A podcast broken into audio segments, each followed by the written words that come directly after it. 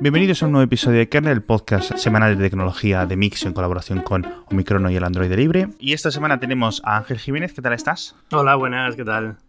Y vamos a hablar de las fotografías del agujero negro este de, de Messier 74. ¿Dónde es esto? Madre mía, tío. ¿Cuántas líneas de código has contribuido tú al, al Yo, proyecto? yo entre 0, entre 0 y 0,5. Lo que pasa que... Vaya debates estúpidos. Tengo, tío. Tengo un cabreo con esto, de verdad. Es que ya es, es como. luego, luego te ves. eh, eh, no sé si quieres explicarlo un poco, pero ha habido, como siempre, como, como la protagonista, digamos, de la noticia, era una mujer, pues ha habido, ya ha habido eh, niños rata en, en, en- en Hacker News y en, en Reddit buscando las líneas de código que ha escrito y si realmente ha sido Sí. la que más ha contribuido. Es como, Dios mío, por favor. Sea, es, es terrible. Bueno, niños, niños, niños rata, hombres rata, Sí. ya gente... Es como, es como- eh, me, me pone cabreo. Luego, luego, claro, te lees cosas como Turing descubre el código Enigma en Bletchley Park y todo el mundo como, sí, Turing, Turing. Tendrá un equipo, ¿no? La gente no estaba ahí para servirle Claro. café, imagino. Claro. O sea, pues igual. Ah, Es una cosa... ah, en fin. Es un problema súper complicado. Eh, a ver, no es, no es complicado. Eh, lo que pasa es como una cebolla, ¿no? Que tiene un montón de capas y cada capa es como sus problemas. Eh, estos son problemas de las redes sociales y precisamente las redes sociales es un sitio donde Google no ha triunfado, no ha sabido, no ha querido, no ha podido triunfar. Entre ellas, dos medianamente importantes. Una la ha matado hace poco, que se llamaba Google Plus. No sé si os suena. Todo el mundo tenía Google Plus. A sonarle tiene que sonar porque te lo, te metieron con cuchara. Tenerlo lo hemos te- usado, lo hemos usado todos. Ahora, ¿cuánto? Pues no sé, ¿no?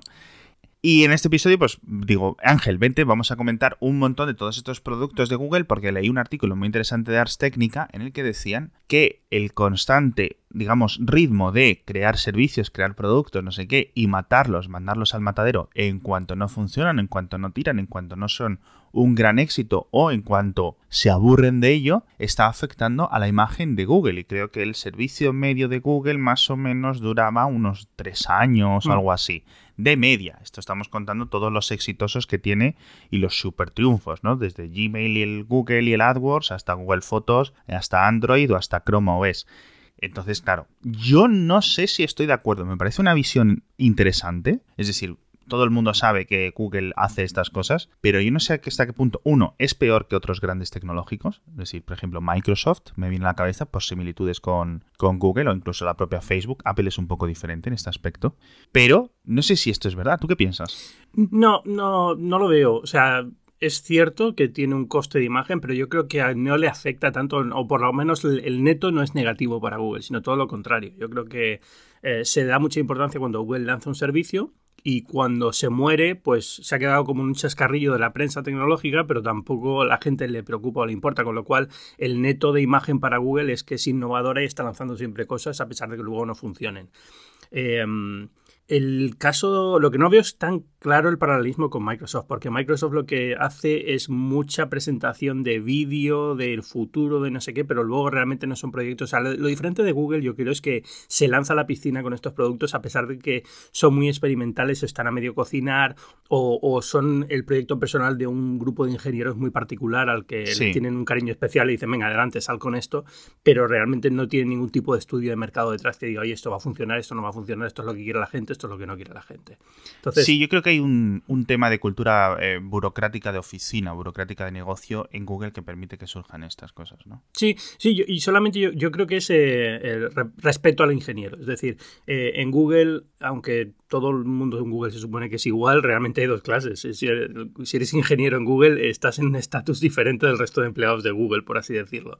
Y, y- y se les permite mucho, se les quiere mucho, se les trata muy bien y ya no tienen, creo que ya no está esto del 20% del horario personal para, para No, tus proyectos no. personales. Pero todavía está esa idea de que si tienes pasión por algo muy concreto y que lo defiendes bien, te van a dar vía libre para lanzarlo y, oye, adelante, ¿no?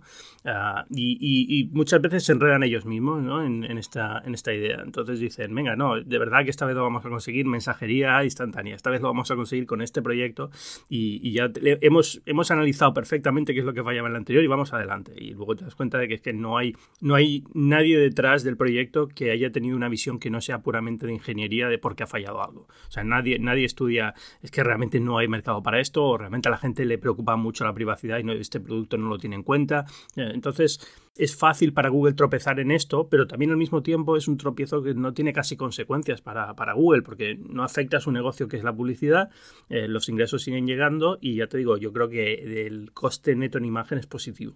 Yo creo que un, gran resumen, que no sé a quién se lo leí hace, un tiempo, es que Google de facto es como una aceleradora de startups. de forma interna, es decir, nosotros tenemos tanto dinero que nos llega gratis por esta lotería de la publicidad online que hemos conseguido ganar hasta que le llegó, digamos, competencia por parte de Facebook, eh, o contando sin contar con los rivales chinos, etcétera. Y es plan, tenemos un montón de dinero. Obviamente, dejarlo quieto en el banco es una tontería. Entonces vamos a echarle a todos. Y es de donde surgió Google X, de donde surgió Verily, de donde surgió Waymo, de donde surgió el dinero para comprar YouTube, para comprar DeepMind, para comprar todos, ¿no? Pero sí es cierto, sí es cierto que, eh, por ejemplo, necesitas este tipo. ¿Cuál es la palabra en español para churn en inglés? Eh, es que no lo sé, rotación, pero una rotación como una rotación que va quemando, digamos. Eh. Exacto. Y un ejemplo que me, cuando estaba leyendo esto dice, claro, es que no hubiera habido Google Fotos si Picasa no hubiera fracasado antes, porque Picasa, por mucho que a muchas personas le gustaran, pues necesitas aprender de un montón de cosas. Y al final, eh, a lo mejor Google Fotos es la tercera versión de, digamos, una gestión de biblioteca de imágenes que saca Google. Ok, pero es la que ha encajado, es la que ha triunfado y es la que ha dado con el modelo concreto, ¿no? Sí, pero esto lo puedes hacer también sin, sin lanzar esos productos intermedios como definitivos, es decir, manteniéndolos como algo interno, manteniendo que se, va en contra de la forma de operar de Google, ¿no? Yo creo que ahí lo interesante es que estas compañías han heredado una forma de trabajar de cuando eran mucho más pequeñas. Y digo estas porque lo veo también, por ejemplo, en Apple. Apple ahora es, es, enorme. De hecho, es, difícil hacernos una idea de lo grande que es Apple porque siempre la tenemos ahí como el, underdog de la telefonía y del, y del, ordenador y es como, uff, han tenido mucha suerte con el iPhone, pero son pequeñitos o tal. Y, ves los números y es, enorme. y, pero sigue teniendo una estructura interna que es muy pequeña. Es decir, eh, de, cualquier ejecutivo alto de Apple a Tim Cook hay dos pasos. No hay, no hay una, estructura burocrática enorme dentro de Apple. Y, con Google pues pasa un poco lo mismo. Tienen esta mentalidad de cuando eran startups que han más o menos mantenido y siguen operando con una mentalidad de startup que a veces es contraproducente. O sea, por ejemplo, en el caso de Apple puede ser contraproducente, ¿no? no tener una estructura un poco más estable. Yo creo que es cierto. ¿Tú entonces propondrías o verías que es mejor, por ejemplo, eh, que Google Fotos, a pesar de que hubiera he triunfado, que hubiera sido algo que ha sido exitoso, que todos usamos, que todos alabamos, o sea, que nos parece en general un producto de notable alto a sobresaliente, pues a lo mejor hubiera tenido más sentido eh, decir, este es el nuevo Picasa. ¿Sabes? No matar Picasa, dejar tirados a la gente e intentar reconstruir, crear una especie de eh, puente a nivel de un exportador-importador o algo interno. Es decir, bueno, y ahora eh, Picasa está totalmente reformado, esto es Picasa 3 o Picasa 2 o lo que sea, hmm. o que se siga llamando así. Yo no sé si esto hubiera triunfado, porque por ejemplo, otro caso muy similar es eh, Google Docs, que ahora todo el mundo lo utiliza, es una pata muy importante para el negocio de Google con las empresas, pero originalmente eh, compraron una empresa que se llama Gritely, escrito Gritely, que hacía algo muy similar y lo mataron había mucha gente que yo recuerdo que esto lo estaba utilizando, estoy hablando de cuando eh, eh, Web 2.0 era algo que se decía por ahí en los blogs y las nubes de tags y todo esto. Y a la gente le gustaba mucho Brightly. Y dice, lo vamos a matar, lo hemos matado, no sé qué. Pero luego te cogen y te dicen, tenemos Google Spreadsheets, tenemos Google Docs, tenemos esto, no sé qué. Y al final, a largo plazo, es la apuesta correcta. Pero en ese momento, en 2006 o por ejemplo, pues te sabe mal. O a la gente le, le puede saber mal. Sí, para esos proyectos yo creo que sí, que ha sido lo, bueno. Y hay veces que tienes que hacerlo, es decir, eh, aunque sea la misma herramienta, hay veces que el nombre hay que cambiarlo porque ya no casa con el resto de, de, la suite que tiene Google para otras cosas, porque la política ahora es que todo lleve el nombre de Google, por ejemplo. Eh, que es lógico también, porque al fin y al cabo ahora ya Google es Alphabet, digamos, digamos, la compañía grande es Alphabet y Google es una, rama dentro, con lo cual todos los productos de Google deberían de tener Google en el nombre para no confundirlo. O sea, YouTube no es Google, es Google, pero realmente es como una, cosa un poco independiente. Entonces, eh, de hecho, hay servicios duplicados entre Google y YouTube. Eh, entonces, entiendo que eso lo hagan, pero la sensación que tengo es que Google presenta las cosas como definitivas cuando no lo son. Y eso es lo que lleva un poco a engaño, ¿no? Eso, no engaño, pero a cierta sensación de, de decir, bueno, ¿qué ha pasado aquí? ¿Por qué, ¿Por qué esto no ha funcionado? Bueno, pues porque es que realmente no se sabía si iba a funcionar, pero cuando lo presentan, lo presentan como esto, esto, es la leche, es por fin lo que estabas esperando, ¿no? Entonces un poco extraño. Claro, pero bueno, es normal. Te, te, sientes un poco indefenso, como no sé si tanto como cliente, porque muchos servicios no se pagan, pero consumidor de estas herramientas. En este sentido, la gente sí que va un poco más cauto, es decir, voy a esperar a ver si esto coge fuego, por, o sea, coge velocidad, coge usuarios, etcétera, porque nunca voy a saber si realmente en dos años esto se va a quedar fuera. Sí, y eso es yo creo que lo que más eh, duele a Google. Es decir, eh, no es tanto que sea una crisis de imagen, como dices, técnica, sino que acaba siendo malo en el sentido de cuando yo lanzo ahora un producto, la gente tiene mucho cuidado. O sea, cuando tú lanzas Google Halo, que lo han matado de nuevo, claro. Eh, pues ya la gente dice, uy, un nuevo servicio de mensajería de Google. Voy a esperarme un poquito a ver qué pasa y, ya veré si lo uso. Y ese tipo de servicios que dependen de, se rigen por la ley de mercado, esta de las redes, que tienes que tener cuanto más gente entra al principio, más se expande más rápido y por fin puede mantenerse. Si la gente entra ya con esta idea de no sé, ya, ya es muy difícil que funcione el producto. Exacto. Y además es una pena porque Google, por ejemplo, una pena, una pena para los millones de, dólares que entran en las cajas de Google, a mí me da igual. Me refiero, una pena porque Google eh, estaba, tenía todo listo para ganar el mensaje, el negocio de la mensajería instantánea, porque tenía buenos servicios, tenían cosas que estaban funcionando perfectamente, digamos, eran los expertos en la nube. En cierto sentido habían sustituido a lo que era el MSN Messenger y se pasa al smartphone y no son capaces de dar una respuesta cohesiva en Android, en iOS, en web, que era lo que, eh, digamos, en la visión que en 2008, 2009, 2010 era la clara eh, a continuación, ¿no? Es la, la que iba a venir, el futuro iba a venir a través de ahí. A ver, hablando en retrospectiva, siempre es un poco más fácil, ¿no?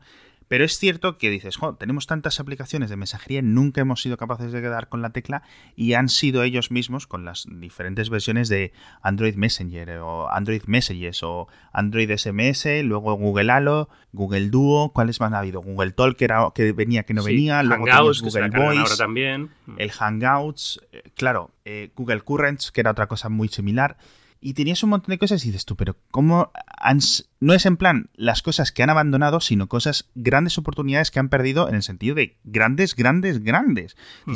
No son los reyes de la mensajería por este caos interno que yo no sé hasta qué punto es similar a la Microsoft de, mm, eh, de finales de la época de Bill Gates, en los que había muchas luchas internas, en los que había como eh, boicots entre los diferentes equipos, ¿no? Por recursos y por hmm. atención y por un montón de cosas. Yo no sé si esto ha, contribuido a todo este caos y que les hayas hecho. A lo mejor no hubieran ganado la batalla por las redes sociales, pero sí la batalla por la mensajería, pues a lo mejor no estaría en las manos de WhatsApp, por ejemplo, a nivel global. Sí, y, lo que tú dices es cierto, es decir, hay una política interna muy rara para esto, ¿no? Como, como el equipo de Halo tiene cierto eh, acceso, digamos, a cotas altas de Google, entonces le aprueban el proyecto, el de Hangouts tiene que callarse y aceptarlo y el de Hangouts sigue por su camino, ¿no? Y entonces él tiene dos aplicaciones que teóricamente están haciendo algo parecido y no sabes muy bien cuál apoyar porque incluso desde... A ver, todo esto es culpa de Sundar Pichai, al fin y al cabo, o sea, así de claro, entonces es responsable, tienes que ser capaz de matar proyectos que no sigan adelante, ¿no? Y, y de poner orden, aunque cabréis algunos ingenieros, es decir, oye, muy bien, Halo está fantástico, vamos a intentar integrar alguna de estas funciones dentro de Hangouts o al revés, ¿no? Hangouts está muy bien, vamos a ver cómo podemos unificarlo todo. Pero creo que hay todavía esa idea, eh, a lo mejor incluso un vacío de poder, ¿no? De quién, manda en Google. ¿Es, un Dark Pichai? Sí, es un Dark Pichai, pero, pero ¿realmente es un Dark Pichai o siguen por detrás eh, eh, los fundadores, ¿no? o Eric Smith o algo, digamos, teniendo todavía cierta cota de poder y teniendo algún tipo de, empuje para ciertos equipos que son amigos personales o este tipo de cosas. Yo creo que eso. Y, es cierto que siempre es como un poco en plan eh, reino de taifas o a lo mejor es en plan, les, hmm. hace falta una figura en plan unificadora, ¿no? Pues yo qué sé, como eh, Calomagno, ¿cómo se llama este más? El, que fundó Prusia, el Bismarck.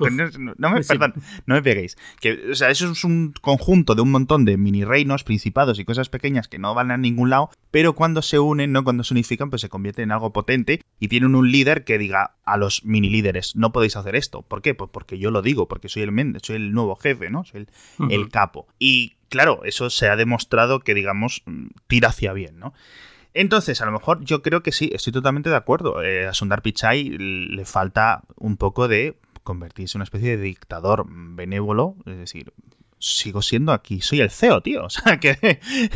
sí, pero a lo mejor tiene esa vena, ¿eh? Y no la, y no la conocemos, porque realmente la, cara pública un Sundar Pichai, que es una persona súper amable y súper agradable y un ingeniero puro y duro de Google, y a lo mejor luego realmente tiene esa, esa vena, pero seguro que tiene que es eh, más duro de lo que aparenta, ¿no? Interno. Es decir, tú no llegas a CEO de Google siendo eh, amable con todo el mundo, todas partes y dejando que te pisoteen. Pero no es tanto eso, sino es en plan. ¿Realmente es un Dark Pichai puede decirle a los dos fundadores de Google, a Larry Page y a Sergey Brin, tú no puedes hacer esto? Probablemente no. Es decir, él, realmente tiene el poder. Claro, si Larry Page dice, yo quiero eh, mañana hacer no sé qué, se va a hacer.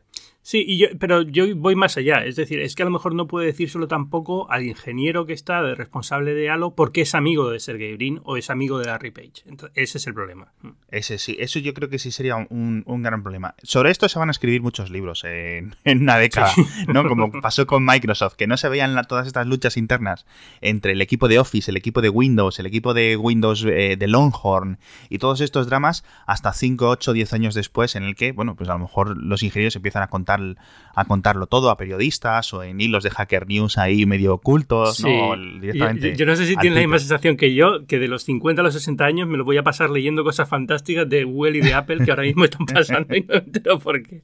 Cosas como lo del AirPod y tal, lo del AirPower. ¿Qué ha pasado? Ah, sí, bueno, claro. Lo del Air Power, eso es cierto, tío. Esto es como tienes que esperar unas épocas. Es en plan, ¿quién mató a Kennedy? No, pues ¿quién mató el Air Power? Pues no se va a saber hasta dentro de 50 años que se desclasifiquen los, los documentos, ¿no? O sea, ¿qué pasó en el área 51? Y antes de seguir hablando de más servicios que ha matado Google, curiosamente, un sitio donde nunca se ha metido Google es en el campo de los audiolibros, lo cual me permite hablar de nuestro patrocinador de este episodio de Kernel, que es Storytel.es, que tiene una oferta muy buena de 30 días gratuito para que podáis entrar. Os registráis en Storytel.es, os dejo el enlace en las notas del episodio, y tenéis acceso a más de 40.000 audiolibros en inglés, en español, infantil, de misterio, de un montón de cosas que podéis escuchar y disfrutar gratis. Y si no es vuestro tema favorito, podéis cambiar rápidamente de libro. Si no conocéis el tema de los audiolibros, porque es una cosa muy poco utilizada en España, pero os encantan los podcasts, seguro, seguro, seguro que os vais a enganchar. Y no hay mejor plataforma que Storytel para hacerlo. Así que ya sabes, storytel.es tienes 30 días para probarlo gratis, sin compromiso. Y la verdad es que está muy, muy, muy, muy bien. De hecho, lo de Google Plus se supone, o bueno, leí claramente que era esto, Big Gundotra, que fue el que, digamos, consiguió, digamos, meter un espíritu de miedo a, los dos fundadores de Google, a Larry Page, a Sergey Brin, con que Facebook os va a comer el pastel, Facebook va a ser nuestro fin, van a ser los que digamos, igual que Google la hizo a Microsoft, Facebook le iba a hacer a Google, les iban a quitar todo, eh, les iban a luchar por toda la privacidad y tenemos que nosotros ir a muerte por ellos porque y crear nuestra propia red social y le dieron un montón de recursos y ejecutaron Google Plus pues de un montón de formas equivocadas en sentido en general, pues bueno, podríamos decir que la visión tampoco a nivel a largo plazo, o a, gran volumen, ¿no? Una visión con perspectiva de Google Plus estuviera mal, porque, bueno, pues creas una red social alternativa, en vez de listas de contactos tienes círculos, que esto te puede parecer más tontería o menos tontería, ¿no? Mm. Pero, oye, digamos que en sí lo que es en general el producto no estaba mal, lo que estaba mal es cómo se ejecutó, es decir, aglutinar a todo el mundo, quisieran o no quisieran, es todo esto. Pero sobre todo me quedo con la tesis de dentro, a nivel interno, a nivel la burocracia, las guerras internas, de que este tío, que al final salió pitando, súper enfadado con todo el mundo, eh, eh, todo el mundo enfadado con Big Good Dontra y Big Good Dontra eh, enfadado con todo el mundo, ¿no? Cuando al final mm. decidieron o era claro que Google Plus no iba a ningún sitio. Que esto no sé si es síntoma o reflejo de la cultura que comentábamos antes. Big Good Dontra es, es, una figura un poco polémica dentro de Google y, fuera de Google. Yo creo que era, era como muy echado para adelante, ¿no? era como el troll residente en Google. muy agresivo. No, tenía, era muy agresivo en la comunicación que hacía en, Twitter, en, en, sitios así, ¿no? No tenía ningún pelos en la lengua y y va como muy, somos, somos la leche y lo vamos a hacer todo bien y eh, no podemos fallar, básicamente era su, su modo operandi, ¿no? Y, y, yo creo que lo que tú dices es cierto, o sea, eh, Google Plus tuvo un problema de ejecución, no de concepto, la, idea era lógica, es decir, Google tenía todos los papeles para poder haber desplazado a Facebook en redes sociales al principio, cuando empezó, digamos, cuando Facebook todavía no era lo que es hoy. Luego, no sé si lo hubieran evolucionado tan inteligentemente como lo ha hecho Zuckerberg con, con Facebook. Pero eh, desde luego tenía los papeles para en ese momento, era una red social lo que era Facebook, Google podía haber hecho que era algo competidor bastante decente. Ah, pero, pero no sé por qué, o sea, no, yo creo que fue un poco todo. Es decir, lo que tú dices es cierto, el hecho de que te obligaran a estar ya mm, le sentó mal a mucha gente. Digamos, era como cada vez que entrabas a Gmail había algo de Google Plus y no sabías muy bien cómo estaba enlazado y te salían cosas. Y, eh, nadie sabía muy bien en qué momento entró y por qué, o por qué sus fotos estaban ahora en un que se llama Google Plus. Entonces era como muy extraño todo. Pero eh, eh, yo no puedo más que culpar a, a, Gundotra, porque es verdad que mm, como ingredientes los tenía todos, así de claro. no podía haber un proyecto, no voy a decir fácil, porque ningún proyecto es fácil, pero desde luego es el típico proyecto que dices, sí, puedo sacarlo adelante. ¿no? Sí, y también se nota eh, proyectos que son respuestas a, digamos, competencia o competición ajena, por ejemplo, lo de Google Plus, o todo esto de Haiku, cuando Twitter o Google Buzz y todas estas herramientas que han surgido, en plan, bueno, pues hay otras personas haciendo esto y eh, lo que, volviendo al tema del que decías tú del síndrome del ingeniero, los ingenieros tienen un problema, y es que cuando ven algo hecho, dicen, yo esto creo que podría hacerlo mejor en un fin de semana, ¿no? Es un problema muy rápido de, exceso ¿Podemos, de ¿Podemos bautizar eso como el síndrome de Musk o no? Yo creo que podemos así. pues posiblemente. Pues posiblemente. Y, y, eso es, es, donde se nota más. O sea, es donde se nota más porque eh, todos estos esfuerzos fútiles de Google, plan, porque Claro, es que esto es como esto es como Netflix, pero hecho por Google para no sé qué. Ostras, pues yo no sé si va a funcionar. Yo creo que es donde más tiene realmente problemas de imágenes, porque hay cosas que realmente Google dice, esto es un buen producto que nosotros lo vamos a hacer y ha surgido de nosotros y puedes entender que va, pero si lo hace como reacción a algo que viene de fuera, ahí es donde yo desconfiaría más. Sí, sí, puede ser. Eh, y sobre todo por, lo que decíamos antes de la ley de Metcalfe, porque estos servicios que ya existen tienen ya una... Es muy difícil romperlos, digamos. Ah, porque tienen ya una, una, red de usuarios. Cuando los usuarios dependen de otros usuarios, pues una red social, digamos, en la que tú estás porque está tu familia, por así decirlo, y tu familia está porque estás tú, aunque sea un poco contraintuitivo, es muy difícil romperlos precisamente por ese doble, doble ah, circuito ¿no? que hay. Sí, y aquí hay otro gran ejemplo que es la gente parecía que estaba pidiendo a gritos que Google hiciera su propio cliente de podcast, que Google le hiciera no sé qué, y al final cuando lo ha hecho, después de como de una década, la gente pidiéndolo, o no usa nadie. Pues, te encuentras que una castaña que la, la debe estar haciendo una persona por las tardes o algo así, porque no entiendo cómo avanza tan lento. Y bueno, eso, es. Eh, podcast es un mercado complicado por cómo funciona el RSS y la sindicación y demás, con lo cual es, difícil también presentarlo como una propuesta de valor para la compañía. Eh, entonces, yo, igual que, por lo mismo que todo el mundo piensa, es que Apple podría hacer hosting de podcast en vez de hacer simplemente un directorio y Todos, todos sabemos qué se puede hacer, pero al mismo tiempo sabemos por qué no se hace, porque es que son decisiones que cuestan mucho y que pueden romper la comunidad y la comunidad todavía en podcast es muy importante que todo el mundo esté de acuerdo con lo que haces, porque si no, eh, todas estas cosas que he intentado salir, ¿no? De Netflix, de podcast y tal, no han funcionado precisamente por eso, porque la gente dice, no, no, yo quiero que las cosas sigan como estén. Entonces, eh, es, complicado y lo puedo entender desde ese punto de vista, pero también es cierto que lo que, eh, lo que ha hecho es muy básico para lo que podría hacer y para los recursos que tiene Google, ¿no? Exacto. Es lo que decías tú que tiene, tiene que tener sentido para las compañías, por ejemplo. El gran ejemplo de esto, a mí siempre, me, siempre vuelvo al tema de iMessage para Android o iMessage para Windows o lo que sea. Es en plan, ¿tiene realmente sentido para Apple hacerlo? Para mí como consumidor, para mí como usuario, me parecería la bomba que ocurriese. Yo creo que el 99% de los oyentes están de acuerdo con que hubiera un sistema de mensajería de Apple en Android, ¿no? De la misma forma que hay Apple Music para Android, por ejemplo. Pero ¿realmente tiene sentido para Apple hacerlo? Entonces, esto el tema de los podcasts, pues a Google, ¿qué saca Google con el tema de los podcasts? Hmm, eso es. Y eso explica por qué mueren muchos proyectos de Google que a lo mejor no es que no funcionen a nivel de usuario, sino simplemente que ya no encajan. O sea, eh, Fabric, eh, que es esto que compraron a Twitter, ¿no? De, eh, para crear apps. Era una, un conjunto de APIs para crear apps y manejar un poco el tema de los bugs y demás. Y es súper querido, era súper querido por todo el mundo, pero al final dices, bueno, tenemos herramientas más o menos parecidas en Google. nos lo hemos llevado sobre todo por el equipo, pues acabas matándolo un poco.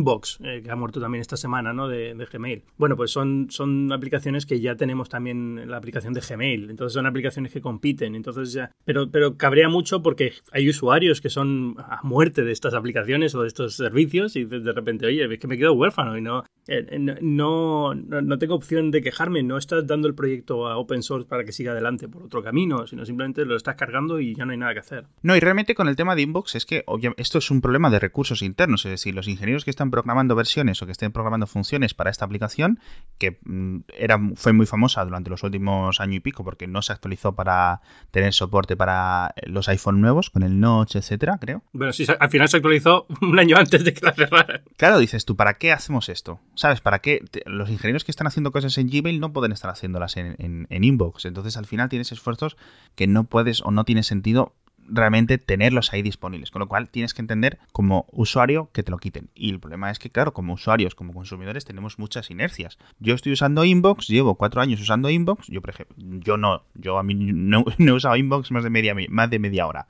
Pero sí es cierto que la gente estaba muy enfadada con el tema. No, lógico. Hombre, a ver, sobre todo cuando es una herramienta que usas a diario porque te maneja todo el correo electrónico y tu vida gira en torno al correo electrónico muchas veces, de tu vida laboral, pues evidentemente te están causando un problemón de la leche. Sobre todo en, por ejemplo, en, iOS, que la alternativa es usar a lo mejor mail de el que viene por defecto de Apple no te gusta o, no encaja con lo que hace Inbox, ¿no?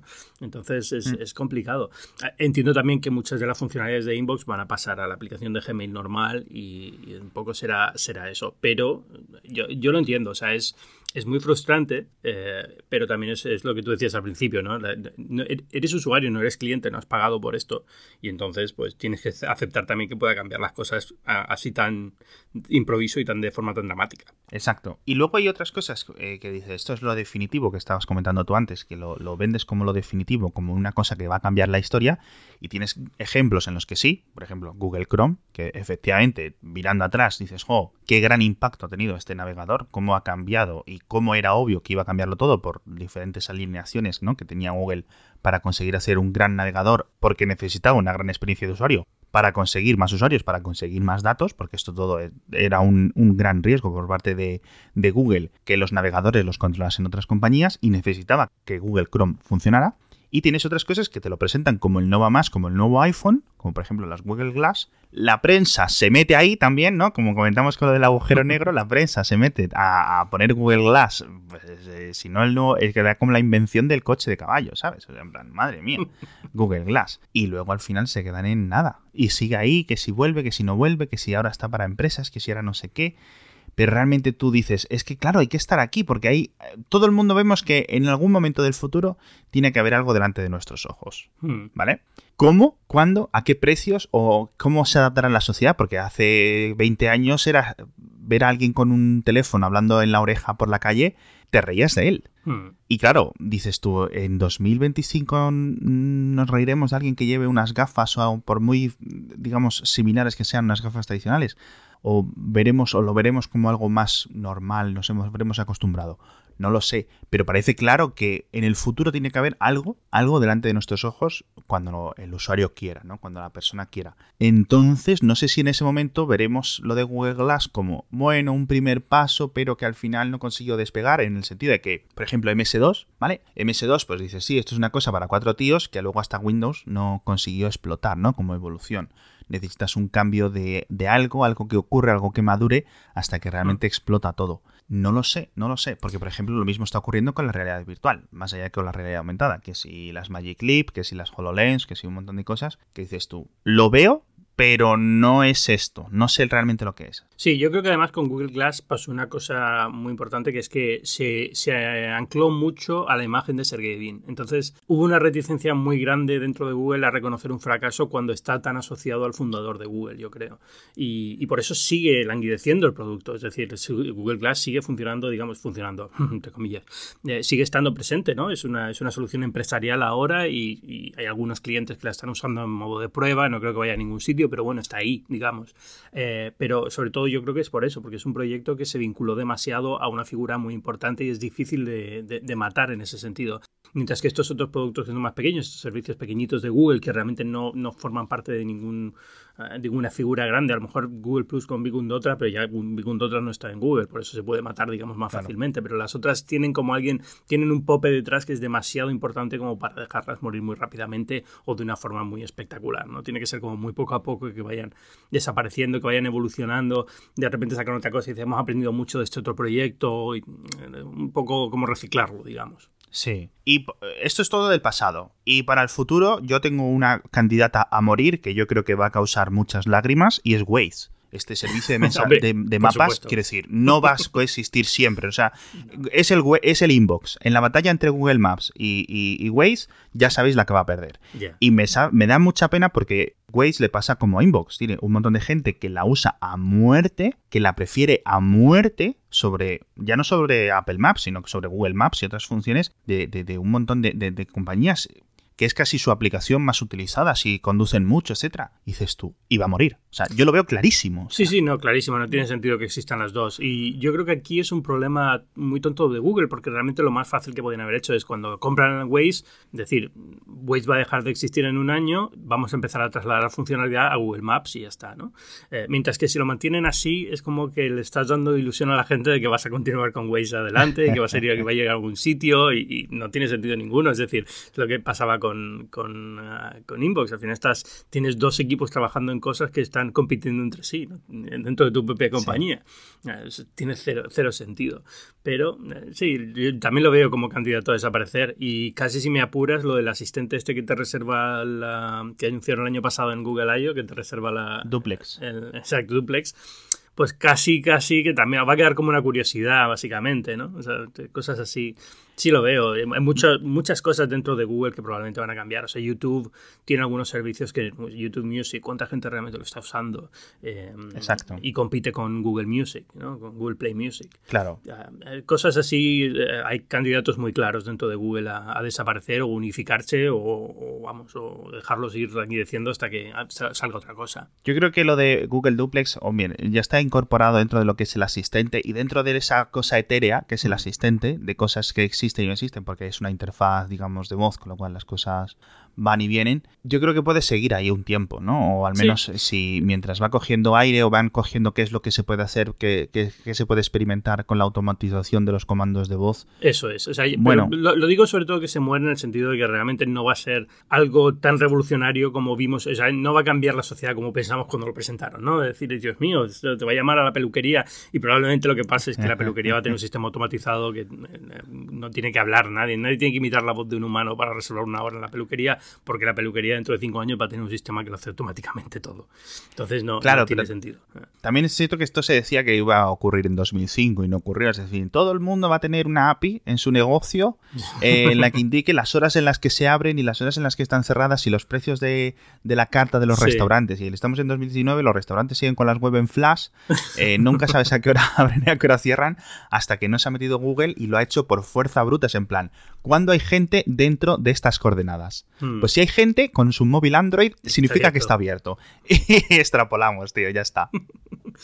no, pero eso es, normal. Al final, por, eso, por, eso, que decíamos, al final eh, hay, hay, una solución de ingeniería, digamos, que es lógica y evidente e incluso a lo mejor fácil de implementar si lo, si lo piensas, pero luego hay una realidad de negocio detrás que es, que, es la que no te permite hacer las cosas. Lo que decías antes del síndrome del ingeniero, el síndrome de más, como quieras llamarlo, que es que eh, sí, hay siempre formas mejor, más fáciles de hacer las cosas, pero cuando las cosas han acabado siendo de una forma, no siempre es por ineptitud, muchas veces es porque hay presiones que no sabes ver cuando estás empezando el proyecto que acaban influyendo en el proyecto. Entonces, siempre hay que ir con mucha humildad cuando analizas estas cosas pensando, bueno, ¿qué ha pasado aquí? ¿Por qué esto ha acabado siendo así y por qué no se puede cambiar? O se puede cambiar, a veces se puede cambiar y simplemente que nadie lo ha intentado, nadie le ha dado con la fórmula correcta, ¿no? Evidentemente esas cosas todos los días se disrumpe un negocio, como dicen aquí en Estados Unidos, ¿no? Pero, pero, pero es verdad que otras veces es que realmente, aunque lo intentes, es muy difícil de cambiarlo porque no es una cuestión de que no se pueda hacer mejor, sino que cuando lo intentas hacer mejor entran en juego otros factores que acaban por estropearlo por completo. Exacto.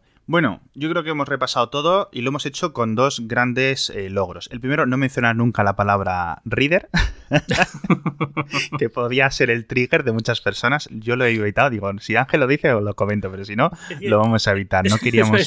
me has triggerado a mí. Ahora estoy cabreado. A, ver, también, yo creo que la gente también. Eh, o sea, el problema de Reader, Google Reader, y lo, comentamos muy rápido, es, que no es que Google dejase de usar un servicio, dejase de, de crear un servicio de lector de RSS porque había mil millones de lectores de RSS y sigue habiendo. Es que digamos que al, desaparecer Reader desapareció el ecosistema de, noticias por RSS, por así decirlo. Se perdió muchísima audiencia, se perdió el interés.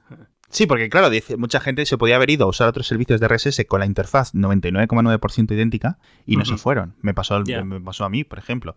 Entonces, ¿por qué? Realmente no lo sé, no lo sé. No, es, yo creo que era, es uno de estos servicios que estaba ya, digamos, con el último hilo de, conveniencia, pero no era tampoco una cosa que ya el mundo de las noticias estaba cambiando mucho, eh, importaban otras métricas, ya el, también coincidió con el cambio del, del modelo del blog que había antes. Eh, yo creo que la idea había llegado más o menos a, su fin y si Google hubiera seguido, hubiera seguido todo muy bien, pero cuando Google corta, realmente es un, efecto cascada, ¿no? Eh, empiezan a caer muchas cosas y al final ya no hay interés por retomarlo o por hacerlo de nuevo como era antes. También se intentó matar como para impulsar Google Plus, se supone, que era uno de los motivos. En plan, bueno, pues al menos que se metan a, Google Plus, lo que quitemos de aquí, que esto que no nos cuesta mucho matarlo, si lo, queremos, lo preferimos que se gane a través de Google Plus.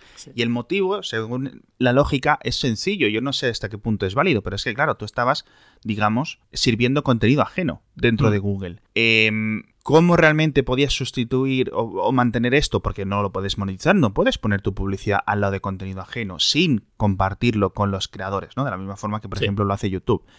Entonces, problema, no podía monetizarse, no iba a ir a ningún sitio porque seguía siendo un producto relativamente de nicho. Por otra parte, se quería impulsar Google Plus, con lo cual se acumulaban los problemas y al final no sé hasta qué punto tenía sentido que siguiera funcionando. También es cierto que le podían haber dejado ahí. Sí, ¿no? Como se ha morir poco a poco. O sea, al final no tenía sentido. Si, si, funcionaba, la gente lo usaba. Es verdad que no era un super servicio, no es que lo usara todo el mundo en Internet, pero tenía un público bastante, bastante grande. Y yo no descarto que mucha parte de la imagen de Vicundotra venga por esto. ¿eh? Te aviso, por lo menos por mi parte, ah, seguro. sí.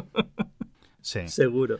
Bueno, veremos lo que es lo que ocurre con Fuxia y Chrome OS y Android si se unifican, si se dejan de unificar, si qué es lo que hacen, porque están ahí haciéndose un sistema operativo nuevo cuando ya tienen dos funcionando. ¿Qué dices tú para qué? Síndrome del ingeniero, yo creo, sospecho que hay mucho detrás de Fuxia, muchas ganas de reinventar por reinventar o muchas ganas de ver eh, algo que se pueda unificar donde a lo mejor no tiene sentido unificar, pero claro, como lo que vemos son cositas a través de un resquicio de la puerta, pues no sabemos realmente hacia dónde va Google Fuchsia, con lo cual te tocará esperar. Muchas gracias Ángel Jiménez por estar en Kernel. Nada, a ti por traerme. Siempre es un placer. Y bueno, nos, nos despedimos hasta la próxima semana. Muchas gracias de nuevo Ángel, muchas gracias a todos los oyentes y nos vemos en la próxima semana.